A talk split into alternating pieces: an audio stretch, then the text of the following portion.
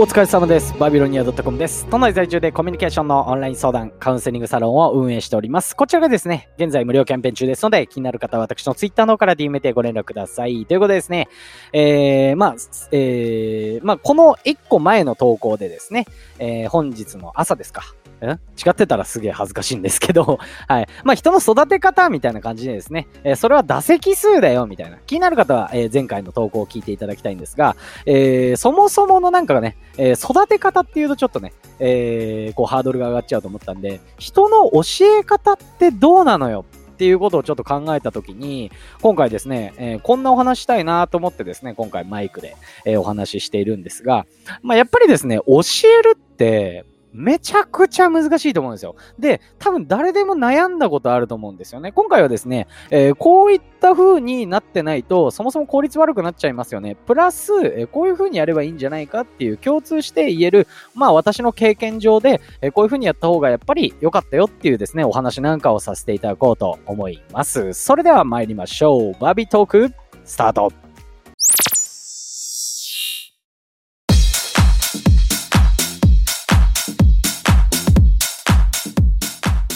さあ、えー、まあ、あのーまあ、できる人って、あのーやっぱり教え方うまいんですよね。それなんでかって考えたときに、やっぱり、まあ、あのーある意味、まあ、大枠で言ってしまえば共感っていうことなんですけども、まあ、やっぱりね、よく言っている人の立場に立つっていうのがやっぱうまいなっ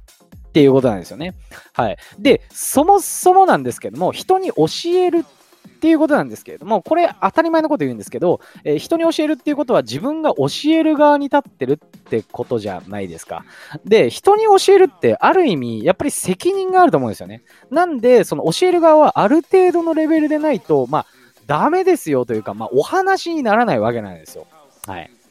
で、あのーなんかよく勘違いしてんなーとか、なんかいろいろね、なんか聞いたり見たり自分でもね、教えてもらってきたときに、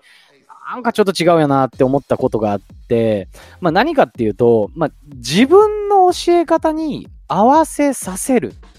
これがね、ちょっと私は間違いだと思っております。はい。まあもちろんね、大枠だったりとか何か考え方を共有するっていう方だったらいいんですけども、なんかね、こう自分の教え方に全て当て、あの、込むってなると、やっぱりね、ちょっと厳しいもんがあるよと。で、まあ、その反対なんですけど、もちろんね、その人に合わせた教え方をしないと、まあ、結局、まあ、最終的にですね、効率も悪くなるんですよね。効率が悪いって何かっていうと、なんかね、結局教えたんだけど、あの、その教えた相手が結局レベルアップしていないというか、身になっていないっていうことが、私もですね、若い時いろんな人人だったりとか、今もですね、カウンセリングなんかをさせていただいていて、やっぱりですね、はい、自分の教え方っていうよりの型を持ってしまうと、結構失敗するな、効率が悪くなるなっていう経験があります。なんで、まあ、その人に合わせた教え方。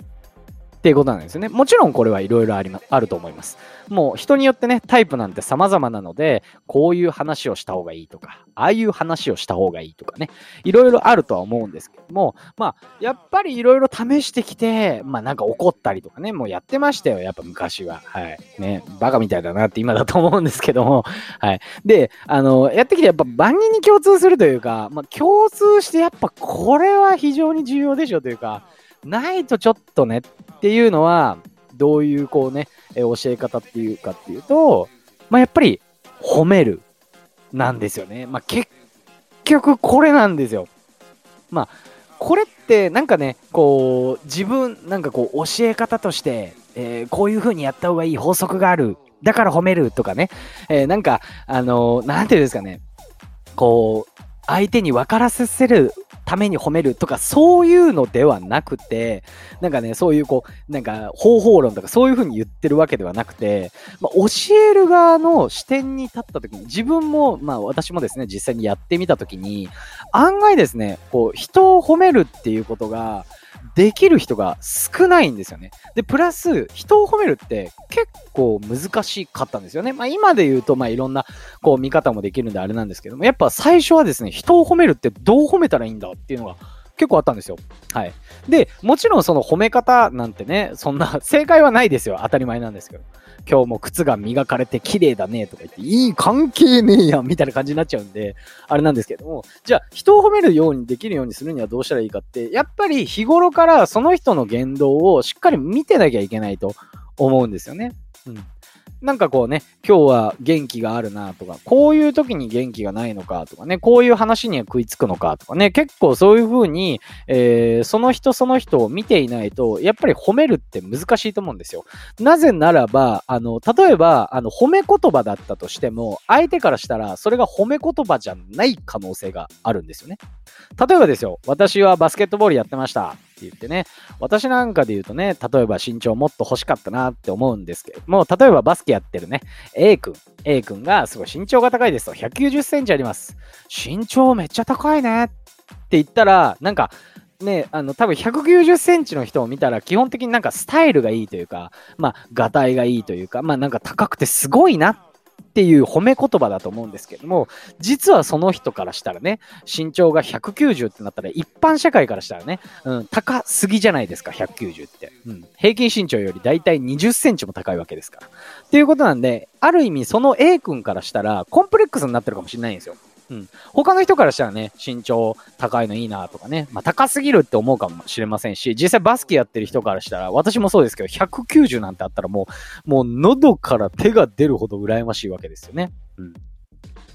はい。まあ、というわけなんで、やっぱりそういうこともあるので、日頃からその人を、まあ、観察というか、どういう部分でフックがかかるんだろうっていうのを見ていないと褒めるっていうのができません。で、なんでできませんかっていうところまで話がいくかっていうと、やっぱりですね、褒めるっていうのは難しいし、案外できる人がいない。まあ、教えるときに褒めるのが必要だっていうことでですね、まあ、今回こんなお話しさせていただきました。皆さんはですね、お人に教えるとき、どんな方法でやられてますでしょうか？はい。